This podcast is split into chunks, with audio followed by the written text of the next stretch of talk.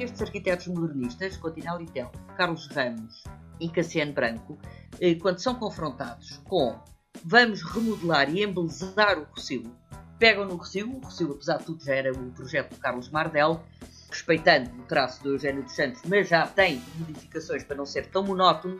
Apesar de tudo, o Rossio eh, tem que ser embelezado, desta estética citadina recém-criada, aliás, e todos eles, no fundo, vão fazer uma coisa meia barroca. Estes homens modernos vão fazer do Rossio aquilo que a Baixa não quis ser.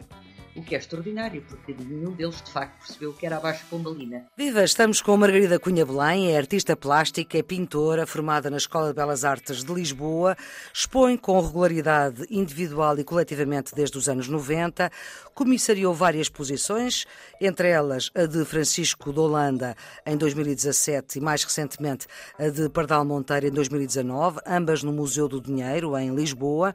É coautora com Margarida Magalhães Ramalho da fotobiografia do pintor Amadeu de Sousa Cardoso e escreveu o essencial de, dos dois Pritzkers portugueses, Cisa Vieira e Souto Moura. É com ela que vamos estar neste Serviço Público Bloco de Notas sobre História da Cultura e das Artes. Para já, Margarida Cunha Belém, agradeço a disponibilidade para estar aqui com a Antena 1, para ajudar os alunos dos últimos anos do secundário, mas também para quem quer uh, saber mais. Nós vamos ter várias conversas uh, sobre esta matéria que é imensa da cultura e das artes, que engloba as matérias de décimo, décimo primeiro e décimo segundo ano. Vamos falar da arquitetura uh, do Estado Novo e tudo começa numa determinada geração, Margarida. Todos os, os arquitetos da geração de 90 cederam ao português suave. Porque foi imposto. Todos, sem exceção. Até, até o Cassiano que é considerado o mais revolucionário, chamavam-no Lobo Solitário, não é? Uhum. Uh, e, portanto, é, é, o arquiteto mais à margem desta geração, apesar de terem sido todos colegas ao mesmo tempo uh, nas Belas Artes. O Cassiano interrompeu, depois voltou, enfim, é o mais afastado deste grupo.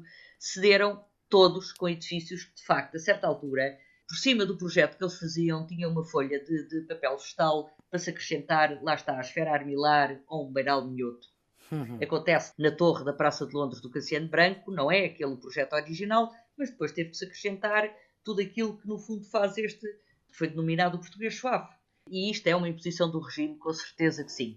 Uhum. Portanto, é uma geração que tem que fazer essas cedências até voltar nos anos 50 a fazer uma arquitetura que volta a ser mais modernista. Como é que a gente pode concluir esta nossa conversa, Margarida? Sobre a geração de 90 e a arquitetura Estado Novo, Sim. Eh, eu acho que é importante dizer que uma coisa muito importante nesta geração é, de facto, o país não ser orgulhosamente só. Primeiro ponto. São arquitetos viajados que falam com toda a gente, que vão desde a União Soviética a Berlim, a Paris, a toda a parte, Conhecem e, portanto, tudo, percebem portanto. o que é que está a acontecer. Sim, sim. Vão inclusive a Dessal ver, a ver a escola projetada pelo Grópios. Atenção. A segunda coisa que eu acho extraordinária é que todos eles têm uma característica muito particular e muito curiosa. Eu acho, por exemplo, já, já falei disso aqui, que o Cassiano Branco acaba por ser o grande construtor da cidade de Lisboa.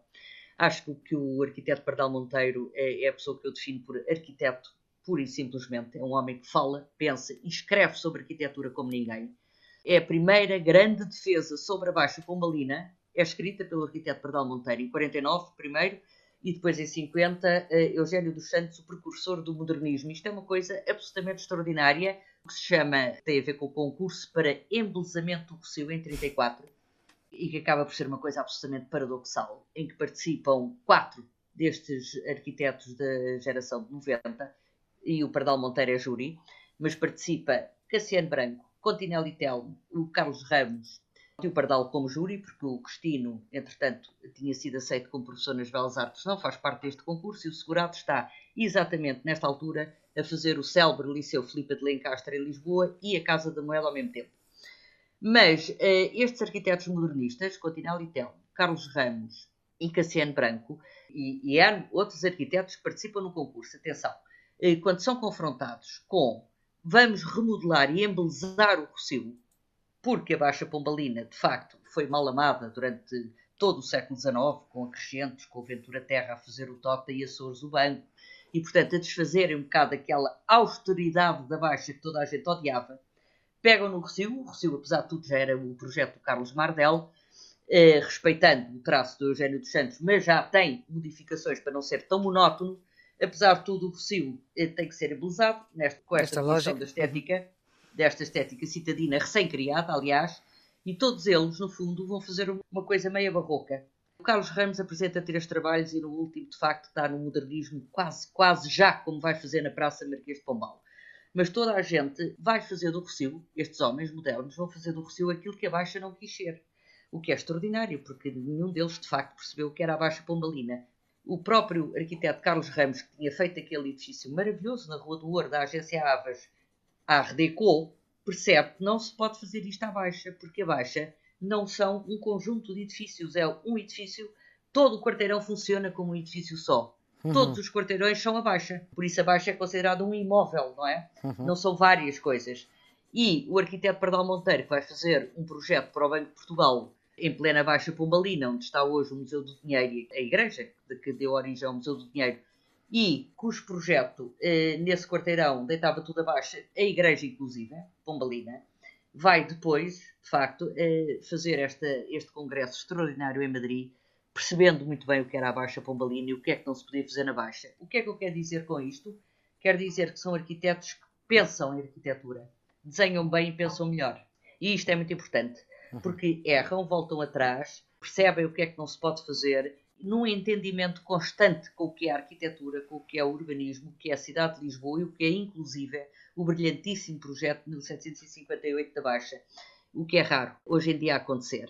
Uh, seja como for, estes arquitetos, portanto, têm todos eles uma característica uh, peculiar.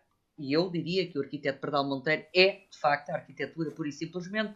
Tinha referido o Cassiano Branco como construtor de cidades, refiro o Jorge Segurado, arquiteto Jorge Segurado, por exemplo, como o arquiteto escritor. Porquê? Porque o, o, o arquiteto Jorge Segurado morre muito velhinho, com 92 anos, dedica eh, metade da vida a fazer arquitetura e outra metade a escrever. É absolutamente hum. delicioso. Escreve peças de teatro, escreve contos, escreve sobre as viagens que faz e escreve o melhor estudo que eu conheço até hoje sobre o Francisco Holanda. E não contente com isso, leva 10 anos a tentar que se faça, pago pelo banco à época Totti e Açores, uhum. o facsímil das Idades do Mundo Francisco Holanda e faz. O original do Francisco Holanda está em Madrid, na Biblioteca uhum. do Escorial. Nós não tínhamos, de facto, cá os originais, aliás, só temos um, do Francisco Holanda e, portanto, é um homem interessadíssimo em história, faz parte da Academia de História, e isto em paralelo com o ser arquiteto. Cristina da Silva, por exemplo, o arquiteto Cristina da Silva é neto e filho de pintores. Ele não tira o curso de pintura porque a rivalidade com a família é enorme e ele tira de facto arquitetura, mas em paralelo tira na Sociedade Nacional de Belas Artes pintura. Expõe a vida toda e esta geração que desenha maravilhosamente bem, porque nas Belas Artes o primeiro ano de facto era desenho, e a pintura e a escultura eh, faziam parte do primeiro ano do curso, e portanto as pessoas tinham mesmo de desenhar e faziam desenho de estátua e tudo o resto.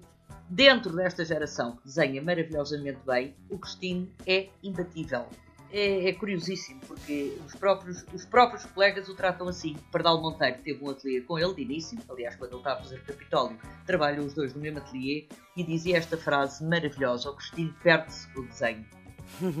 e nos projetos do, do Cristino eh, percebe-se isso. Eh, ele desenha pessoas como se fosse uma banda desenhada no meio do projeto de arquitetura, que não tem nada a ver, a mulher a fumar em cima de um capô de um carro e etc. Muito é uma bem. coisa maravilhosa. Margarida Cunha Belém, pela esta disponibilidade para o Serviço Público Bloco Notas, tem a produção da jornalista Ana Fernandes, tem os cuidados de emissão de Nuno Isidro e é uma ideia, é uma ajuda para quem está nos últimos anos do secundário e também por quem se interessa por saber mais. Tenha um bom dia.